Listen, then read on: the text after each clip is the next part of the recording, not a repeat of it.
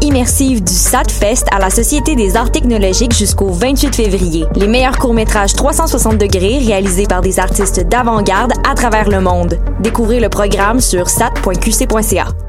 Tu veux monter ton entreprise? C'est possible. Le Centre d'entrepreneuriat ESG UCAM est là pour t'aider à réussir. Nous t'offrons gratuitement des services conseils personnalisés, de l'information en ligne, l'émission Tendance Entreprendre sur choc.ca et des concours qui te feront gagner des bourses et des prix en entrepreneuriat. Cette année, on te propose aussi de visionner nos vidéoconférences et de participer à nos événements de réseautage et d'apprentissage du monde de l'entrepreneuriat. N'hésite plus, il est temps de passer à l'action. Viens nous voir au Centre d'entrepreneuriat ESG UCAM et prépare-toi à créer ton entreprise.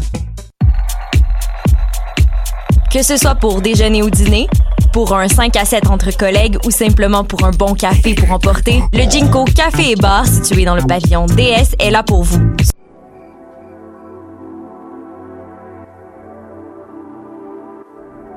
Bonsoir ou bonjour, c'est Oxpo Puccino et vous êtes sur les ondes de choc. c'est pour ça que ça bouge comme ça. Oh fucker, c'est ça.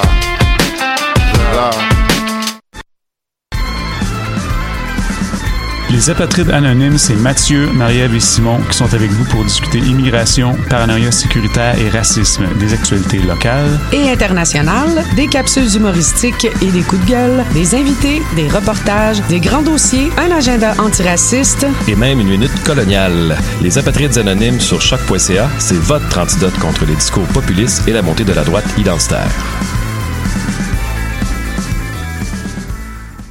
Bonsoir ou bonjour, c'est Oxpo Puccino et vous êtes sur les ondes de choc. c'est pour ça que ça bouge comme ça. Oh fucker, c'est ça. Là.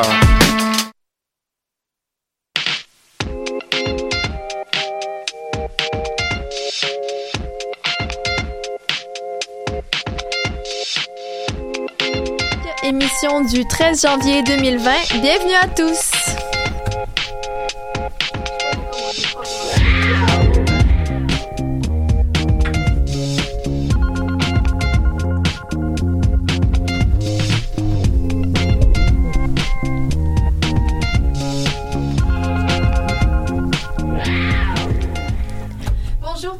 Bienvenue sur les ondes de choc à l'animal politique, mais surtout bienvenue en 2020. Ça y est, je suis vraiment contente de vous retrouver tous. Vous m'aviez manqué pendant Salut, les trois Mel. semaines. Et puis en plus, ce qui est vraiment le fun cette année, c'est qu'on accueille des nouveaux membres. Alors en régie, il y a David qui va prendre la place cette session de notre cher Nico et Philippe qui sera avec nous une semaine sur deux pour nous parler de politique américaine. Salut Phil. Bonjour, bonjour. Oui, à chaque deux semaines, on va parler de politique américaine ensemble. On va suivre les primaires démocrates. J'ai super hâte. Alors j'espère que vous avez tous passé un beau Noël euh, sous un, un sapin des fois en plastique. Est-ce que ton sapin tient toujours marguerite? Mon sapin est toujours en vie, tout le monde. Il a, surv- il a passé un nouveau, no- un nouveau Noël. Euh, c'est une année de plus en Une année de plus pour atteindre les 35 ans jusqu'à ce que Ah, ça il faut soit. on va mon sapin, là. Là, il est, retour, il est de retour dans sa boîte. On va le ressortir l'année prochaine, sans faute. Super, tant mieux. Alors, sans plus tarder, j'ai envie de m'attaquer à la politique. Puis cette semaine-là, ben, je viens de parler de sapin. Alors, on va commencer en environnement. On sait que 2019, ça a été une grosse année pour l'environnement, avec euh, des grèves pour le climat, les différentes catastrophes naturelles et toutes les promesses électorales. Lorraine, à quoi est-ce qu'on peut s'attendre pour 2020? Ben, je vous ai préparé un menu de trois dossiers qui vont être à suivre justement euh, cette décennie en matière de politique euh, environnementale. La session dernière, j'ai beaucoup parlé de GES, d'air protégé, de gazoduc et bien ben, cette année, c'est presque tous des sujets qui vont être encore à surveiller euh, une fois de plus. Donc, je vais commencer mon petit tour d'horizon par le dossier de protection du territoire. En 2000 2010, le gouvernement de Jean Charest s'était engagé à protéger 17% de son territoire euh, terrestre et 10% du territoire marin d'ici 2020. Mais là, le d'ici 2020, euh, c'est, euh, on peut dire que c'est vraiment la dernière chance pour le gouvernement de tenir cette promesse-là, parce que jusqu'à maintenant, on parle de seulement 10,7 des milieux terrestres qui sont protégés et euh, seulement 1,4 des milieux marins. Oui, je me rappelle la session dernière, Lorraine, tu nous disais justement que le ministre de l'Environnement voulait moderniser la loi sur la conservation du patrimoine natu- naturel pour accélérer tout ça. Effectivement, puis on s'en souvient, en novembre dernier, Benoît Charette avait annoncé que le projet de loi, euh, un projet de loi visant à la création de deux nouveaux nouveaux types euh, d'air protégé, euh, la réserve marine et euh, l'air protégé d'utilisation durable. Ça, c'était dans le contexte justement d'Anticosti que le gouvernement voulait le protéger, mais pouvoir quand même exploiter les ressources sur Anticosti. Ben, le gouvernement espère, avec ce nouveau projet de loi-là, accélérer les choses au cours des prochains mois et rentrer dans le temps pour pouvoir protéger les 14 quelques pourcents restants du territoire québécois. Donc ça, c'est vraiment un dossier qu'on va surveiller de près. Et euh, le deuxième gros dossier, c'est le projet de gaz naturel liquéfié d'énergie Saguenay. Oui, bien, on attendait en 2020 les résultats de l'étude qui évaluait justement les impacts euh, de, environnementaux du projet, autant au fédéral qu'au provincial.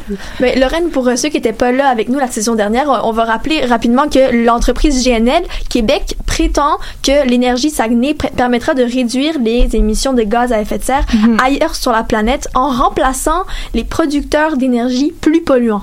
Oui, ben c'est ce que prétend l'entreprise, mais la communauté scientifique croit plutôt que le gouvernement doit freiner le projet pour de multiples raisons, entre autres euh, parce que pour la protection des écosystèmes du Saint-Laurent, on sait justement le beluga, c'est euh, une espèce qui est vraiment présente dans le secteur et qui voit chaque année sa population diminuer.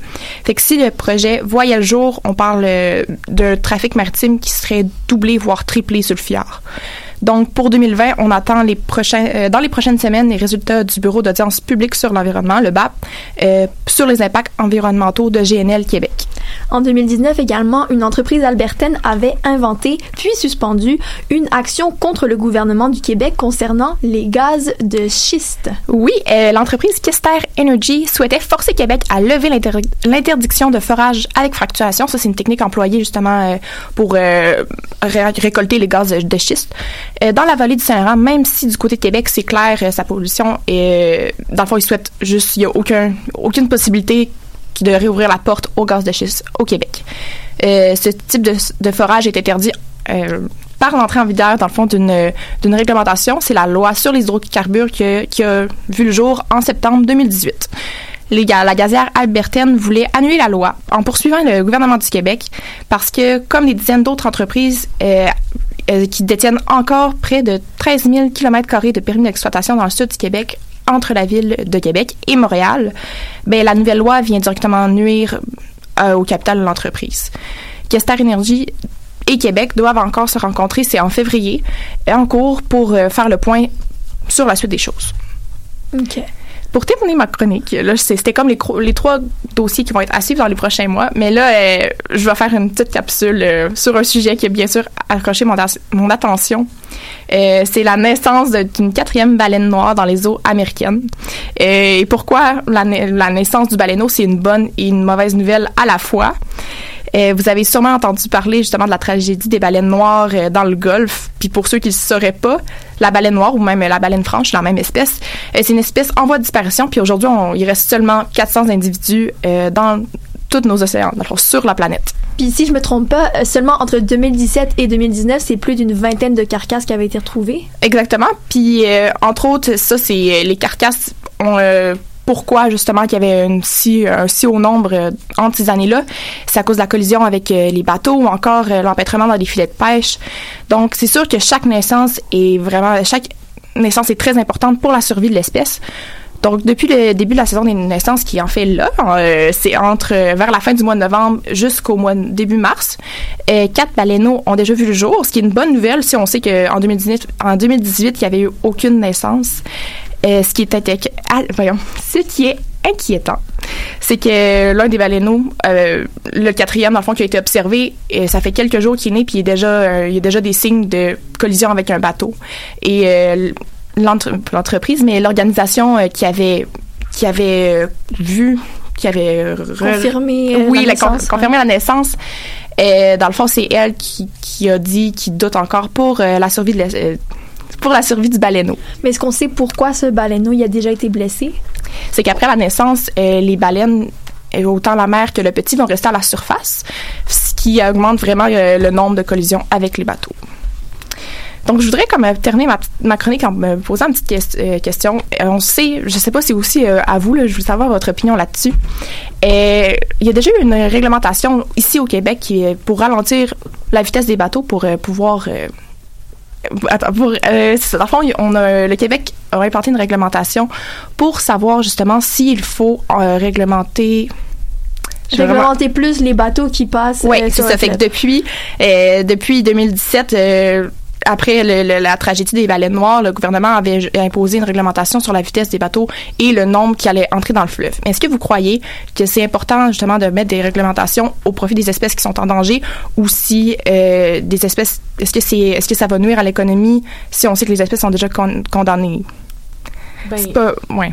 Ben, c'est parce que c'est bien beau mettre des règles, mais à un moment donné, il faut que, faut qu'il faut que les- ces règles-là soient respectées, là. Tu sais, comme dans la mesure où, comme, tu sais, il y a des règles, mais est-ce que c'est vraiment respecté? Est-ce que c'est vraiment comme, il y a, il y a- tu sais, les quotas, qu'ils sont respectés? Est-ce que les, euh, est-ce qu'il y a vraiment une surveillance, comme, qui est, à- qui est accrue dans, mettons, dans, le- par du, du, du golfe ou du fleuve ou du... Là, je parlais surtout du fleuve Saint-Laurent, dans la partie du, du golfe où justement quand les bateaux rentrent. Mais si on pense à ça, sais, Trans Mountain, euh, là, c'est quand que le, le, le, le l'oléoduc, je sais pas si c'est le gazoduc ou oléoduc qu'il faut dire en, en français, là, mais euh, quand justement ça va être complété, le trafic aussi de l'autre côté de l'océan, euh, dans Colombie-Britannique, va vraiment augmenter, puis ça, ça va nuire aux orques. Est-ce qu'il faut imposer des, des restrictions encore là, même si ça va nuire à l'économie d'une région, ou si... À un faut- moment donné, moi, on dirait que je, je suis pas assez renseignée sur le dossier, mais moi, je pense qu'il faut. euh, c'est un choix, tu sais, comme est-ce qu'on protège une espèce qui est en danger ou est-ce qu'on est-ce qu'on fait fructifier l'économie puis on on fait de l'argent là, tu sais, à un moment donné, je pense que c'est faux. Mm. Je- je- je- c'est une utopie puis j'ose croire que c'est possible de faire un et l'autre, mais à un moment donné, je pense que faut qu'il y ait euh, des efforts des deux des deux côtés. Ben, J'ai l'impression qu'il faudrait trouver un juste milieu. Ouais. Qu'il faudrait être capable de, de que les deux parties soient, soient satisfaites. Je veux dire, tu peux pas demander l'avis des, des espèces, mais il faudrait faire au moins un minimum là, pour les protéger. Il faudrait réduire la vitesse, il faudrait réduire. Il doit y avoir un, un milieu qui peut être pas trop dommageable pour les espèces ni pour l'économie. Puis je pense qu'il faut essayer d'être avare dans, dans ce qu'on Mhm. veut. Puis sans satisfaire que comme ben c'est ça parce qu'il faut protéger les, les espèces aussi. Je pense que plus ça va aller, plus on va devoir apprendre à vivre en harmonie avec la nature parce qu'on voit qu'elle commence déjà à se rébeller. Mais et oui. qu'on peut pas continuer comme ça parce que sinon, euh, on sait pas où est-ce qu'elle peut nous emmener là. Mais merci beaucoup Lorraine pour cette chronique. On se revoit après la chanson.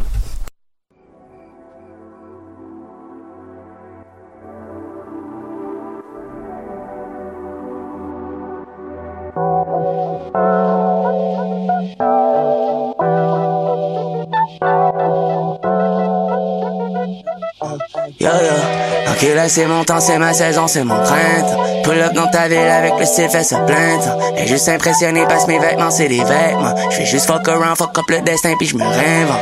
Ok là c'est mon temps, c'est ma saison, c'est mon printemps. Pull up dans ta ville avec le style fait se plaindre. Et juste impressionné parce mes vêtements c'est des vêtements. Je fais juste fuck around, fuck up le destin puis je me réinvente.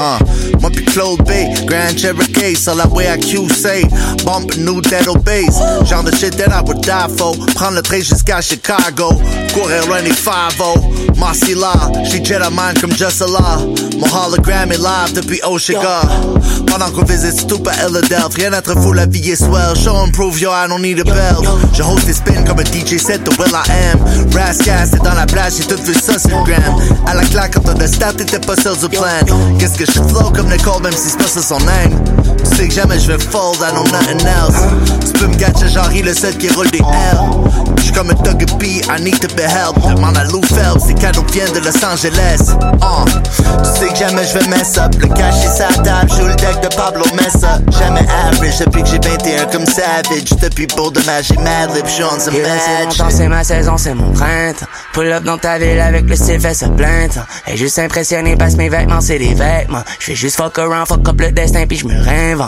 Un style unique, je sais des comme moi, y'en a rien qu'un. Put in work tous les jours dans la cuisine, stack le pain brun. Tu peux être sûr qu'ils vont se rappeler de moi même si je taillissable. Je suis un incontournable, un fucking lion dans une cage. Une changé des vrais dans mon bac, tout le monde a comme trois quatre visages. Les gars ils ont pas de game transparent comme des acétates. Change mes rêves en réel, Corolla en Cadillac. One of the greatest, s'ils savaient pas maintenant, ils savent qu'est-ce que tu ferais pour un peu de money, qu'est-ce que tu ferais pas pour le fame? Famille ne va pas sans l'autre, comme l'amour et haine. J'ai des longues canines pis une couronne comme un gros félin. On garde sa fucking niche temps qu'on s'éteigne. 2012, fin du mort, j'ai le côte à la claire. J'fais juste mes affaires, y'en a qui sont mal à l'aise. Bottoms up, pis j'envoie une bouteille à la mer Jamais je vais mess up. Le cash est sa table, joue le deck de Pablo Messa. Jamais average depuis que j'ai 21 comme Savage. Depuis pour de j'ai mad lip, j'suis on the match. C'est ma saison, c'est mon printemps. Pull up dans ta ville avec le fait sa plainte. Et juste impressionné parce mes vêtements, c'est des vêtements. J'fais juste fuck around, fuck up le destin, puis j'me réinvente. Et là, c'est mon temps, c'est ma saison, c'est mon printemps. Pull up dans ta ville avec le fait sa plainte. Et juste impressionné parce mes vêtements, c'est des vêtements. J'fais juste fuck around, fuck up le destin, puis j'me réinvente.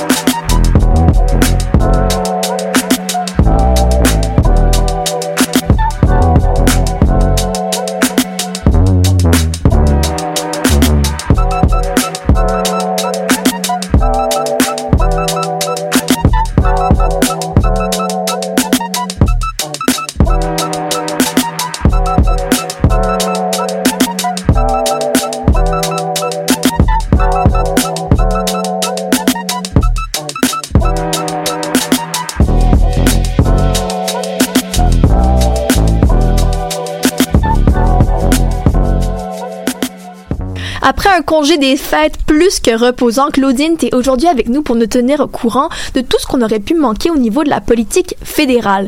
D'abord, Claudine, tu veux nous parler de ce malheureux incident d'avion abattu par l'Iran? Malheureusement, oui, Mélanie. Il est vraiment impossible pour moi de pas vous parler de cet avion ukrainien qui a été abattu dans l'espace aérien iranien. Euh, L'avion de la compagnie Ukraine International Airlines comptait 176 passagers, dont 57 Canadiens, qui ont malheureusement tous péri dans l'incident. Il n'y a eu aucun survivant. Euh, quelques jours après l'événement, des spéculations quant au fait euh, que ce serait un missile qui aurait abattu l'avion ont commencé à couler dans les médias, mais c'est seulement vendredi dernier, le 10 janvier, que l'Iran a confirmé avoir abattu l'avion par missile, mais de manière accidentelle. Euh, c'est donc un drame qui touche particulièrement le Canada, mais qui a aussi beaucoup été d'actualité dans la dernière semaine. C'est pour ça que j'ai décidé de vous en parler.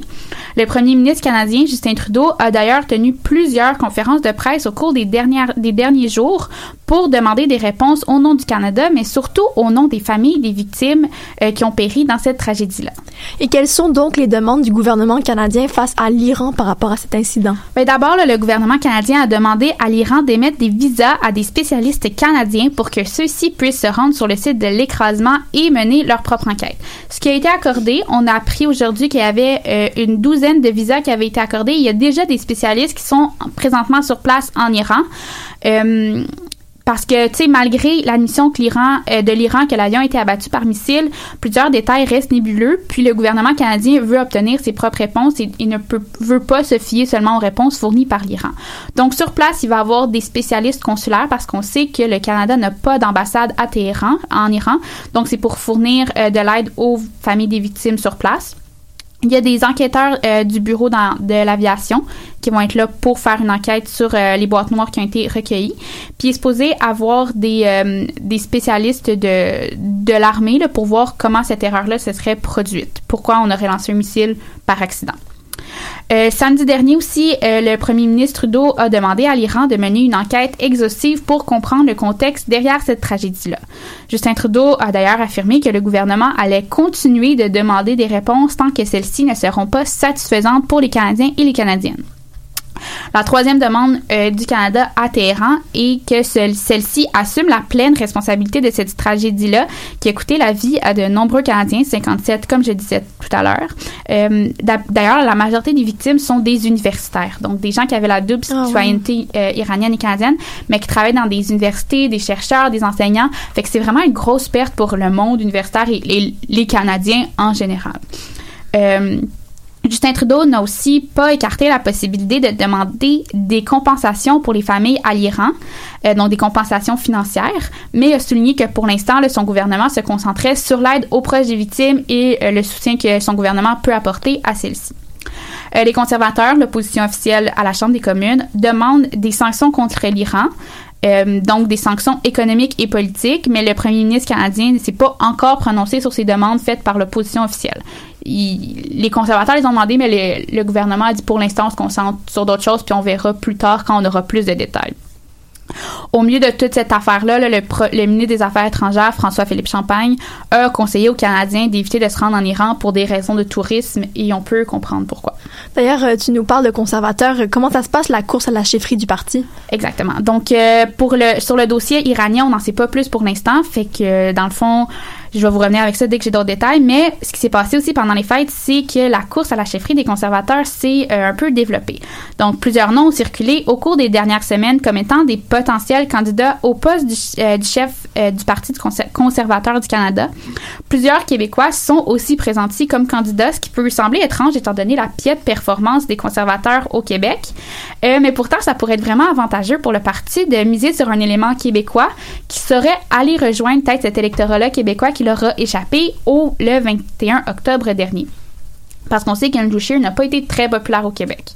Fait que euh, l'ancien premier ministre québécois Jean Charest, qui a d'ailleurs déjà été dans le gouvernement conservateur, est un de ceux dont le nom a circulé dans les dernières semaines. Lui-même n'a pas confirmé son intérêt pour la campagne, mais il y a des rumeurs qui circulent comme quoi il pourrait peut-être se présenter. Euh, des noms comme Gérard Detel ou même l'entrepreneur Vincent Goudzo sont parmi aussi qui circulent le plus au Québec. Donc euh, Gérard Detel qui est un euh, député conservateur euh, du Québec et Vincent Goudzo qu'on connaît le par- des cinémas Goudzo qui était à Dragon's Den. Incroyable. fait que ça c'est des noms qui circulent au Québec qui pourraient se porter à la au- à la chefferie. Vincent Goudzo a déjà dit qu'il serait intéressé mais il n'a pas confirmé présentement qu'il Mm. allait se porter C'est peut-être pas pour cette année, pour, pour la prochaine chefferie, là, tu sais. Ben, Ben- ben, peut-être, je sais pas. Écoute, il a déjà dit auparavant qu'il serait intéressé à se lancer en politique. Il y a des gens qui, qui veulent qu'il se présente au- à la chefferie du Parti conservateur. Lui n'a pas pour l'instant confirmé. confirmé. Mais euh, si tu veux mon avis, ça serait très possible que cet homme se présente. là. Moi, je, je pense que ça je peut. comprends, je comprends. Euh, D'autres noms, là, comme euh, Rona Ambrose, qui avait été intérimaire du parti lors du départ de Stephen Harper, euh, ont circulé aussi euh, le nom de Peter McKay et Pierre Poliev. C'est des noms qu'on entend là, dans les couloirs du Parlement. Concrètement, il y a seulement deux candidats qui ont annoncé leur participation à la course, soit la députée conservatrice de l'Ontario Marilyn Gladu et l'homme d'affaires québécois Brian Brulotte. Fait que c'est les deux seuls pour l'instant. Puis les membres du Parti conservateur devraient élire leur nouveau chef le 27 juin prochain à Toronto. Là, D'ici là, il devrait y avoir de plus en plus de noms qui s'ajoutent à cette liste de candidats-là. Mais ça va être une, euh, une course intéressante étant donné euh, on- ce qu'on peut qualifier l'échec des conservateurs à la dernière euh, élection. Fait qu'on va suivre ça aussi. Ben, merci beaucoup, Claudine. Merci.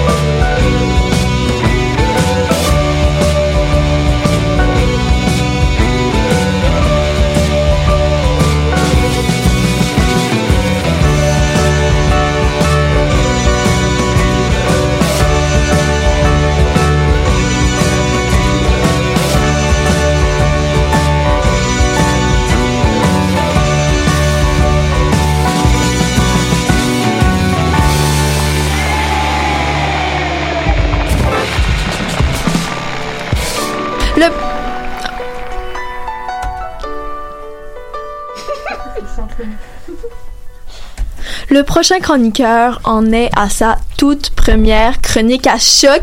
Guys, moi je suis vraiment excitée pour ça. Puis en plus, il va nous parler de politique américaine tout au long de la session.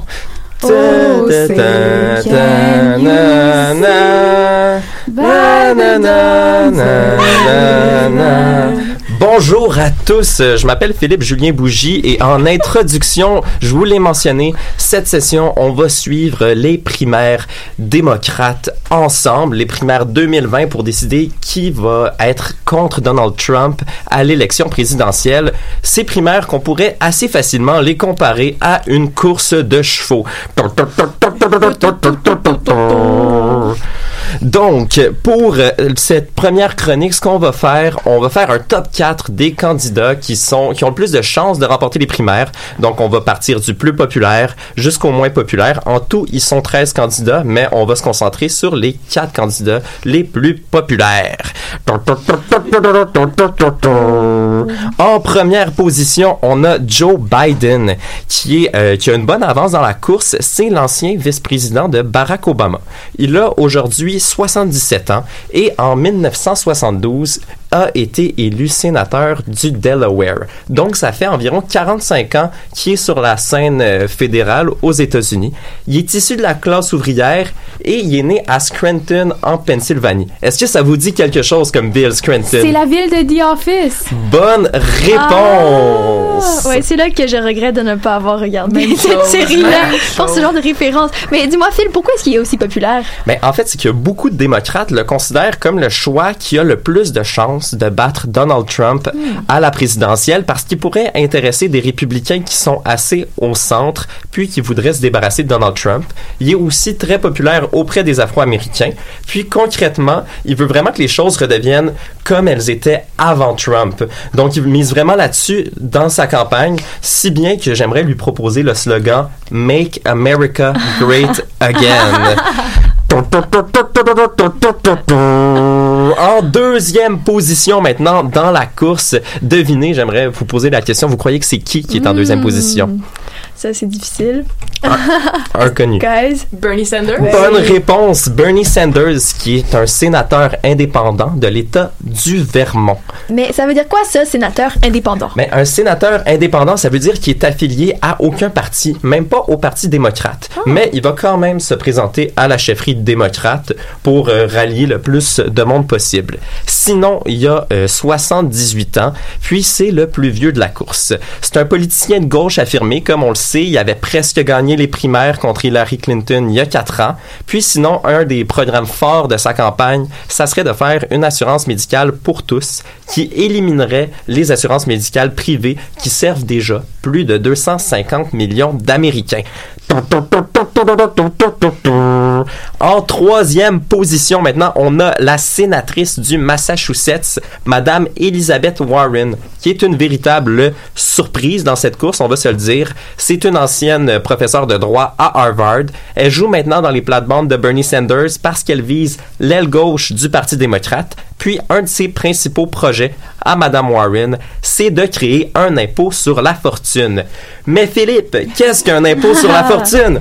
Eh bien, c'est très différent d'un impôt sur le revenu. Disons que je gagne 600 000 dollars par année. Oui, oui, 600 000 dollars. Ben, j'ai un impôt sur mon revenu. Mais un impôt sur la fortune, ça serait une somme d'argent qui serait pris de mon 50 millions de dollars que j'ai en banque.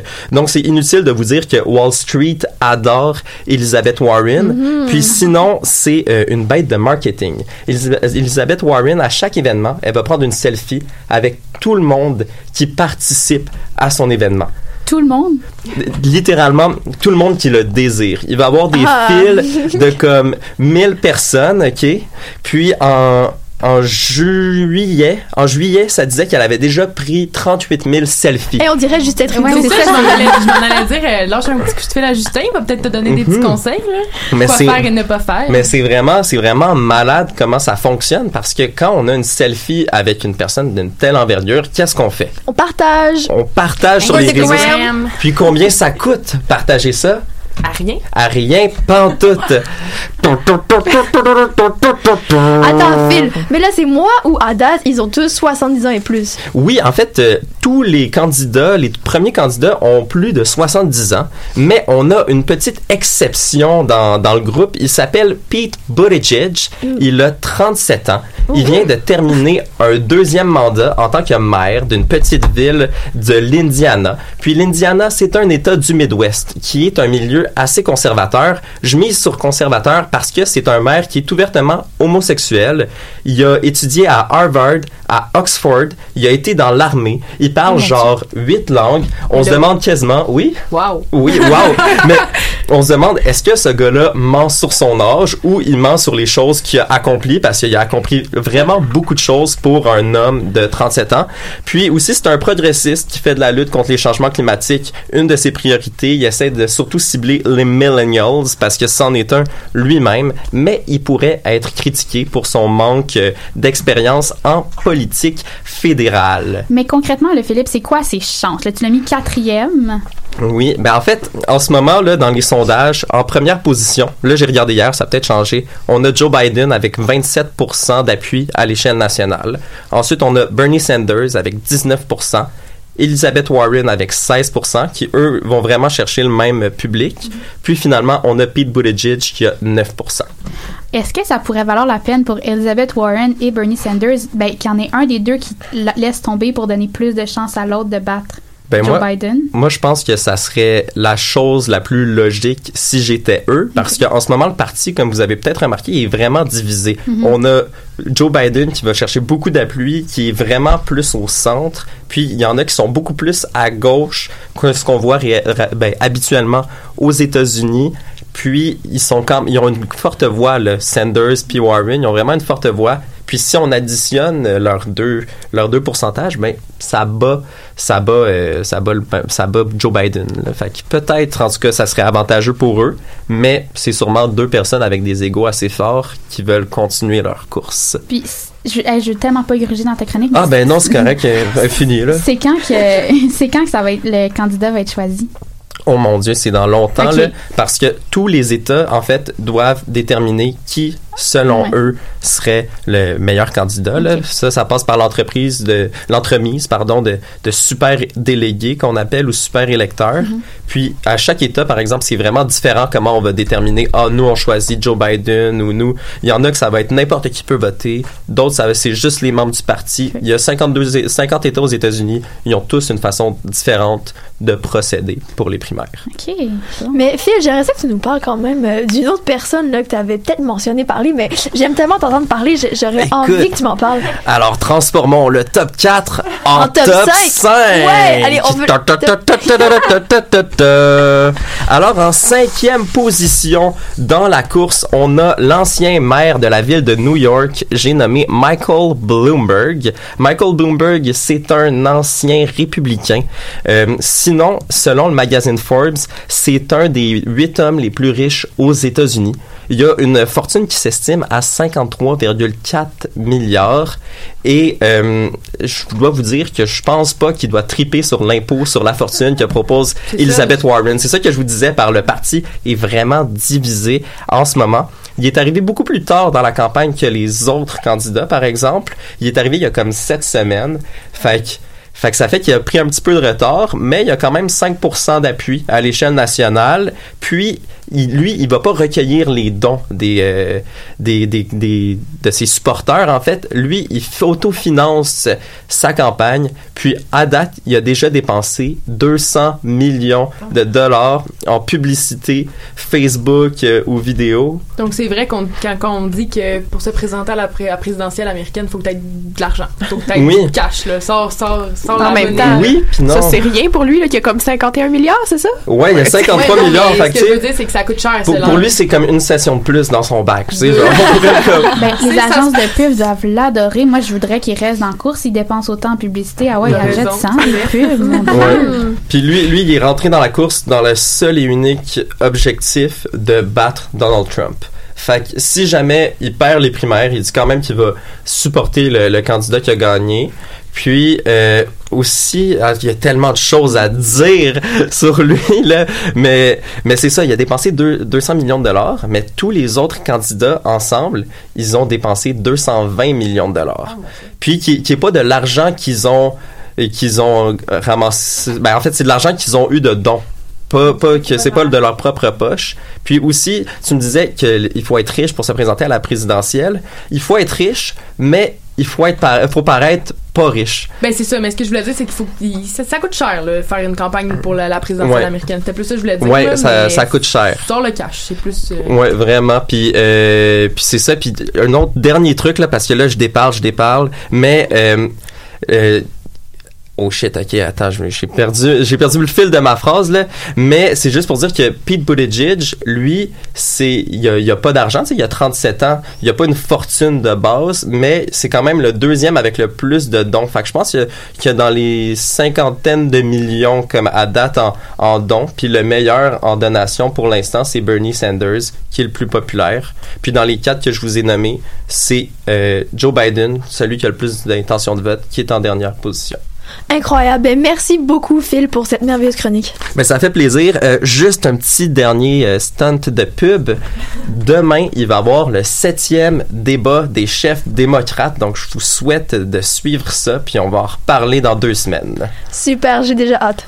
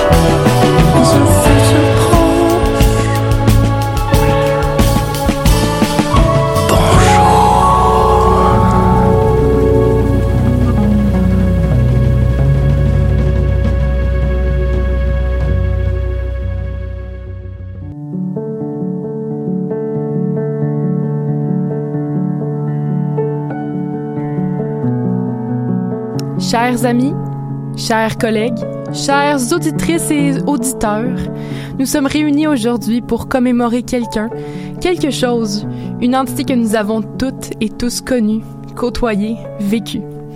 Si vous avez suivi un petit peu l'actualité en fin de semaine, vous savez où je m'en vais. Puis je parle bel et bien du cours d'éthique et culture religieuse. Hélas, le fameux cours d'éthique, ECR pour les intimes, nous a quittés. Du moins, il va nous quitter officiellement dès la rentrée de l'automne 2022. Mais quand même, on fait tranquillement notre deuil de ce passage obligé ayant marqué, pour le meilleur et pour le pire, notre parcours d'études secondaires. Comme je l'ai mentionné, à partir de 2022, le cours d'éthique ne sera plus. Les nouvelles générations ne sauront plus. Elles ne connaîtront pas ces quelques périodes par cycle qui, qui nous amenaient ailleurs et qui nous préparaient si bien à affronter les cours de philosophie du collégial et, mine de rien, bien d'autres défis de la vie.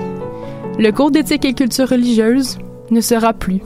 Des sophismes à l'apocalypse, du patrimoine culturel et religieux jusqu'au vivre ensemble, en passant par le développement de la pensée critique d'une jeunesse fougueuse et bien sûr de l'éthique à la culture religieuse. Le cours d'éthique, bien aimé pour certains, bête noire pour d'autres, bientôt ne sera plus. Québec a pris sa décision et d'y jeter par terre les fondations. D'ici deux ans, tout sera terminé et le cours sera remplacé. Remplacé, remplacé par quoi? Ça, on ne sait pas encore. De, 2000 de 2007 à 2022. 15 ans, pareil, c'est quand même un bon petit bout de chemin. Pour qu'il soit aboli, le cours faisait visiblement pas le bonheur de tout le monde, mais au moins, il aura ouvert les yeux de quelques personnes. Du moins, je l'espère. En tout cas, il aura certainement ouvert les miens. Au revoir, cours d'éthique. Ce fut un plaisir. On peut quand même applaudir, je pense. Merci, merci. Wow, Voilà. quelle émotion, quel bel hommage. Ouais, j'étais inspirée, là. Moi, c'est ça. Ouais, Ben oui, je vois ça, mais je trouve, je trouve ça le fun. Ça fait un, un vent de fraîcheur, Ouais. même si c'est un peu triste. Mais Marguerite, c'est déjà la deuxième semaine de 2020 et à ce que je peux comprendre, ben ça brasse encore. Ben oui, mais l'année, écoute, euh, comme on dirait que l'année commence en force en éducation, mais comme vous avez pu le constater, je sais pas encore si c'est positif. Euh, en tout cas, il y a deux choses qui sont certaines. La première, c'est que moi, j'ai un petit pincement au cœur. euh, j'ai eu un petit pincement au cœur en apprenant cette nouvelle-là. Puis, euh, comme vous avez pu le constater. Euh, puis, la deuxième, c'est que le gouvernement a vraiment pas chômé après la reprise des travaux parlementaires euh, à Québec, puisque nous, on a dit bye-bye à l'année 2019, mais le gouvernement, lui, a dit bye-bye au cours d'é- d'éthique et culture religieuse. Je veux dire, comme toi, ça n'a pas chômé à Québec, mais qu'est-ce qui justifie une telle décision?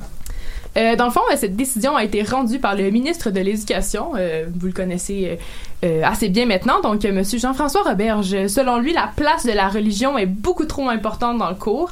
Puis il est temps de repartir à neuf, là, de se refaire une petite beauté. Puis dans le fond, euh, c'est ça. Le gouvernement Legault est, est pas est pas tout seul à penser ça en fait. Euh, le Parti québécois est du même avis. L'an dernier, Pascal Bérubé, qui est le chef parlementaire du PQ, s'était prononcé sur la question en affirmant que ce, ce cours était basé sur trop de stéréotypes, surtout dans les manuels scolaires, puis qu'il propageait une vision erronée des religions. OK, donc on parle d'une réforme complète du cours dans le sens où on repart complètement à zéro?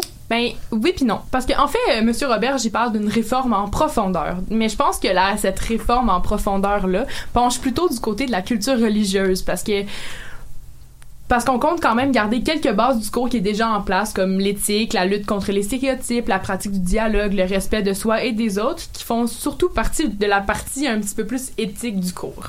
Mais là, tantôt, tu disais qu'on sait pas exactement ce qu'ils veulent remplacer. Ouais. C'est ça. On sait pas encore. Le petit nouveau a pas encore de nom. Certes, on sait quand même les grands thèmes qui vont encadrer la ligne directrice du cours. On parle entre autres de la participation citoyenne et à la démocratie. On parle de l'éducation juridique, l'éco-citoyenneté, du développement de soi, des relations interpersonnelles. On parle aussi de l'éthique, évidemment, euh, de la citoyenneté numérique, de la culture des sociétés et finalement d'un sujet qui a fait beaucoup jaser et couler beaucoup d'encre dans les derniers temps, de l'éducation à la sexualité, bien sûr. Donc c'est comme un beau petit ramassis de plein de sujets, juste un petit peu tabou, qu'on sait pas trop classer, fait qu'on les met toutes dans le même cours. OK, donc on laisse carrément de côté l'aspect religieux. Pas carrément. En fait, Jean-François Roberge a expliqué qu'il y en aurait, qu'il y aurait, un, qu'il y aurait une un espace pour l'éducation religieuse, mais un espace nettement moins grand que celui qui est accordé actuellement. Il y a un peu plus d'un an, au mois de février passé, j'étais assise à cette même table. Puis je faisais une chronique sur le fait que le cours d'éthique et culture religieuse allait être revu. Maintenant qu'on est en 2020, ben le cours a bel et bien été abrogé et la réforme a été annoncée. Aujourd'hui, euh, il n'y a pas de dossier à suivre comme je, je dis souvent à la fin de mes chroniques. Je peux enfin dire dossier clos. Je sais que le nouveau cours est loin d'être bâti, puis que maintenant les babines de Jean-François Robert doivent suivre ses bottines, mais au moins c'est une autre petite victoire pour le pour le ministre, puis c'est une promesse tenue pour le gouvernement Legault. Dossier clos en matière d'abolition du cours, dossier bien ouvert en ce qui concerne en tant- le, le- le cours en tant que tel, dossier que je vais suivre religieusement si je peux me permettre, mais ça on s'en reparle en 2022. Puis pour les réactions, ben ça on verra. Merci pour ta chronique, Marguerite. Mais on- tu parles de réaction, mais autour de la table, vous qui nous écoutez, etc., qu'est-ce qu'on pense de ça? Moi, j'ai hâte de vous entendre. Mais je réalise qu'on a vraiment été comme les enfants euh, ECR parce que on- moi j'ai commencé comme je pense en première année j'avais un cours euh, c'était c'était quoi? C'était avant c'était morale. catéchèse Catéchèse ouais. et morale. T'avais le choix, je pense que tes parents pouvaient choisir entre catéchèse Ouais. ou morale. Puis là, t'avais la gang morale, t'avais la gang catéchèse. Moi, j'étais dans la Ah, gang je sais même pas si on morale. avait tant le choix que ça, Catéchèse. mais Moi, j'avais rien de ça. Bon. ça dépend, je pense. En première année, c'était ça, puis dès la deuxième année, troisième année que ça a comme 2007. Euh, je pense en troisième année, on a eu les cours d'éthique jusqu'à on- Jusqu'au second- en secondaire cinq. cinq. Ouais. Puis après ça, euh, ouais, on était vraiment les enfants SCR. C'est fou, hein? Ouais, ben la réforme, tout ça, c'est arrivé. euh, On est comme des tests. Si ça Euh, marche, ça marche pas. Ben, ça a été implanté en 2007 dans le gouvernement euh, Charest, si je me trompe pas. Puis moi, en 2007, j'étais quoi? J'étais genre en quatrième année. Fait que, cinquième année? Quatrième année. Quatrième, parce que non, t'es en C'est ça. Moi, j'étais en quatrième année. Fait que, tu sais, on était en plein dedans, là. Voilà. Eh ben, euh, ben moi j'ai l'impression que ça ressemble vraiment au premier cours de SCR qu'on avait les la description de cours là que de laquelle Ouais. tu as parlé, je trouve que ça ressemble vraiment à notre cours de CR. Puis moi aussi je suis comme toi, j'aime le cours de CR. C'est le seul cours dans mon secondaire où j'ai eu un méritas. puis, puis je trouve que c'est juste un cours un peu de citoyenneté, Mhm. un peu Ouais. de c'est le seul cours où on prend le temps de devenir un citoyen. Du savoir-vivre et puis aussi du respect de Du ensemble, surtout. Tu disais aussi, mais de aussi se préparer au cours de philosophie au cégep. Puis tu sais, même les gens qui ont pas ça, en fait, euh, qui, ont, qui vont pas faire un parcours collégial, juste de se préparer des fois, se poser des questions, euh, réfléchir vraiment autour de plein de sujets, mais prendre le temps de, de réfléchir. Mais la vie, c'est une suite de questionnements éthiques. Là. Moi, je me Mhm. pose tout le temps des questions, puis comme je me rends compte que j'ai eu des profs d'éthique tellement le fun qui ont fait que cette Mhm. matière-là a été intéressante. Tu sais, moi, j'étais allée dans une école secondaire avec un, un gros passé religieux. Fait Ouais, nos- moi aussi. Nos cours d'éthique avaient quand même pas mal de religion. Mais ça nous a quand même permis de s'ouvrir sur le monde. Puis, tu sais, c'est no- mon cours d'éthique qui m'a fait faire mes premiers débats. Puis, je me suis rendu compte que j'aimais ça, débattre. Que comme, il y a une manière de le faire correct, puis qui peut être le fun, puis qui peut, qui sans être dérangeante pour les autres. Fait que moi, là, je trouve que c'est une grosse perte, ce cours-là. Mais en même temps, euh, je pense que ce côté-là du cours d'éthique, il, il partira Ouais. pas. Tu sais, moi, je pense que c'est vraiment le côté religieux. Mais en même temps, tu sais, j'ai appris plein de choses, là, tu sais, de que ce soit, mettons, euh, euh, tu sais, toutes les religions qu'on nous présentait, tu sais, genre, j'ai, le- je regardais le, le, le, le, cursus du cours sur le, site du gouvernement, puis il y avait une liste des religions, puis tu sais, comme, je les connaissais toutes justement à cause du du cours d'éthique. Tu sais c'est une ouverture sur le monde puis c'est de tu sais on dirait que si on enlève ça c'est je perds quand même beaucoup de choses de mon bagage de mon savoir tu sais c'est je sais pas. On dirait que c'est c'est peut-être peut-être que le gouvernement a raison en disant que il, ça prend une trop grande place mais de là à jeter le cours à terre au complet puis de le rebâtir avec des thèmes qui sont sensiblement pareil comme Philippe disait de notre premier cours d'éthique par rapport au dialogue puis tout ça ben je sais je sais pas Mais sais, les religions sont pas sur le point de disparaître, j'ai l'impression. Tu sais, Mm. il y a beaucoup de places dans le monde qui sont encore très important. Puis même au Canada, au Québec, il y a des, des places puis des communautés pour lesquelles c'est important. Fait ça doit faire partie du cursus, qu'on apprenne ça sans que ça soit très militant. J'ai l'impression qu'il faut au moins qu'on ait une base de connaissances selon les religions, tu sais, de savoir à quel point l'islam, le, le, tu sais, la, la chrétienté, tout ça, ils ont quand même des bases communes, tu sais, c'est du- de la connaissance générale, comme des choses comme ça qu'il faut qu'ils sachent, sinon ça va se perdre, c'est pas... Je pense que ça serait une perte pour le, la société. Puis c'est qui après qui va apprendre à ses élèves de faire la différence entre de la religion puis de l'extrémisme? Ben c'est ça, puis ça, ça fait partie d'une. on dirait, là, c'est peut-être poussé ce que je vais dire, mais on dirait que c'est, ça fait partie, c'est de la culture de l'ignorance à un moment donné. Là, tu sais, si. Moi, je sais ces choses-là parce qu'on me l'a appris à l'école, Mhm. mais si on enlève ça comme. Ça revient à ta question de dire qui, qui, qui- qui va apprendre. euh, je me demande qui, qui va aller lire ça dans les livres ou, tu sais, comme. C'est pas tous les parents non plus qui, ont, ça. qui vont donner cette éducation-là Puis d'ouverture Internet aussi. Internet, mon Dieu. Aidera pas. Puis de dire aussi que, c'était, que ça prenait une trop grande place. Moi, ce que je me souviens justement de mes cours euh, d'éthique et culture religieuse, surtout au secondaire, c'est qu'en fait, on faisait une présentation orale. Tu sais, chaque, chaque équipe présentait une religion, puis on allait Mhm, comme. mhm. Tu sais, puis ça, dans ma tête, c'est, c'est pas c'est pas une grosse tâche lourde qui prend beaucoup de place, là, parce qu'à part de ça, euh, c'est sûr, chaque, j'imagine, chaque programme, chaque école ont comme leur, euh, leur, leur façon d'enseigner le cours. Mais il y a une base commune. Mais c'est ça. Puis, tu sais, quitte à revoir un peu comme, ah, de telle année à telle année, on apprend ça. Ah, de, tu sais. Puis c'était un peu ça. Je m'en souviens, mettons, au primaire, on apprenait les noms des religions. Mhm. Puis c'était aussi simple que ça. Puis après ça, tu sais, ah, chaque année, on voyait quelque chose de plus. Mais abolir ça, à, mettons, abolir le côté religieux de la chose, c'est un peu, je pense, se mettre euh, des, des, des, Des œillères. Les Ouais, c'est ça. Mais, Mais aussi- seul, euh, je pense que seul le futur nous dira si c'était une bonne décision. Puis ça fait partie aussi de- du gros débat de la laïcité de l'État, là, tu sais, comme euh, à quel point on veut que ça, ça prenne de la place dans dans, dans l'État, mais à un moment donné, je me dis, est-ce que, tu sais, comme oui, les enseignants, ils sont en position d'autorité par rapport au signe religieux, je partirai pas ce débat-là, mais est-ce que la matière qu'on enseigne à nos enfants dans nos écoles, ça fait partie de l'État? Moi, Genre, honnêtement, moi, ça je m'a le- pas converti. Ben, ça pas Non, ben, Non, exactement. Moi, ça je trouve que judaïsme, je sais pas pourquoi. Ça a aucun rapport dans ma tête avec la laïcité de l'État. Mais- Parce que, ok, peut-être que t'as ton enseignante qui porte le voile, ça peut te déranger, mais en quoi est-ce que le fait que tu parles de toutes les religions en également, puis que tu apprennes aux élèves comment aborder l'autre sans euh, avec une ouverture d'esprit en quoi est-ce que ça ça a rapport avec la laïcité? C'est juste de l'éducation Ben oui, puis apprendre à connaître l'autre, il faisait pas un top 1 de qui est le meilleur.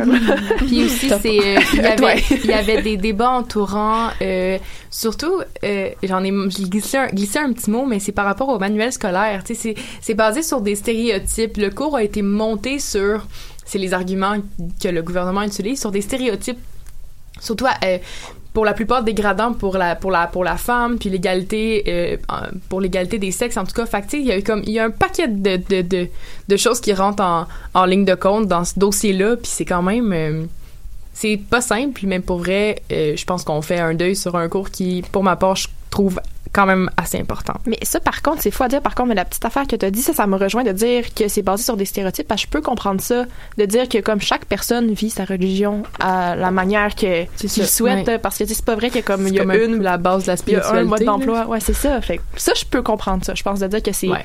pas tout à fait. euh, euh, je sais pas dans le sens c'est pas tout à fait il y a pas un mode à suivre puis c'est pas Mhm. euh, c'est basé sur des stéréotypes ok mais pourquoi pas justement pas revoir ça puis de l'amener d'une autre manière? Tu sais. Merci beaucoup tout le monde pour cette belle discussion. Ben, merci à vous. C'est euh, ce qui conclut notre émission du 13 janvier 2020. Merci à tout le monde d'avoir été avec nous. Vous pouvez écouter nos podcasts euh, en rediffusion sur le site de choc.ca, sur Facebook ou sur Spotify. Surtout, merci à nos chers chroniqueurs euh, Philippe Julien Bougie, Claudine Giroux, Lorraine Saucier, Marguerite Morin et David Nino Raphaël à la console. Puis c'était Mélanie Loubert à l'animation. On se voit la semaine prochaine. Bon, ok. Ah,